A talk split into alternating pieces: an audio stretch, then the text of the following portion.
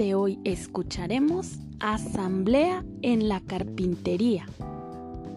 Había una vez, en una carpintería, una extraña asamblea.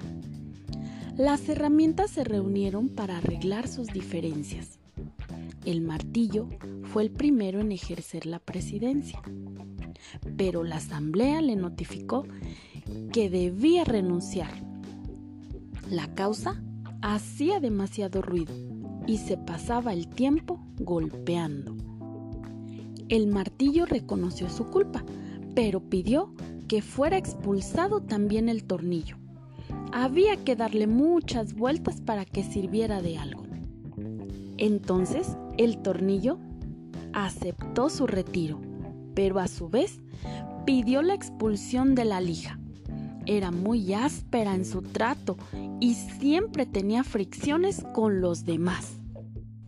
La lija estuvo de acuerdo, con la condición de que fuera expulsado también el metro, pues se la pasaba midiendo a los demás, como si él fuera perfecto.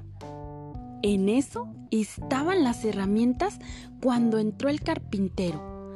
Se puso el delantal e inició su trabajo utilizando alternativamente el martillo, la lija, el metro y el tornillo.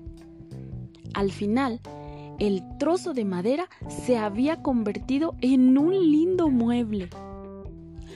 Cuando la carpintería quedó sola otra vez, la asamblea reanudó la deliberación.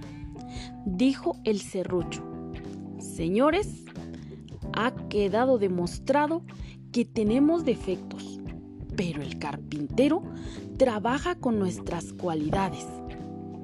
Eso es lo que nos hace valiosos. Así que no pensemos ya en nuestras flaquezas y concentrémonos en nuestras virtudes.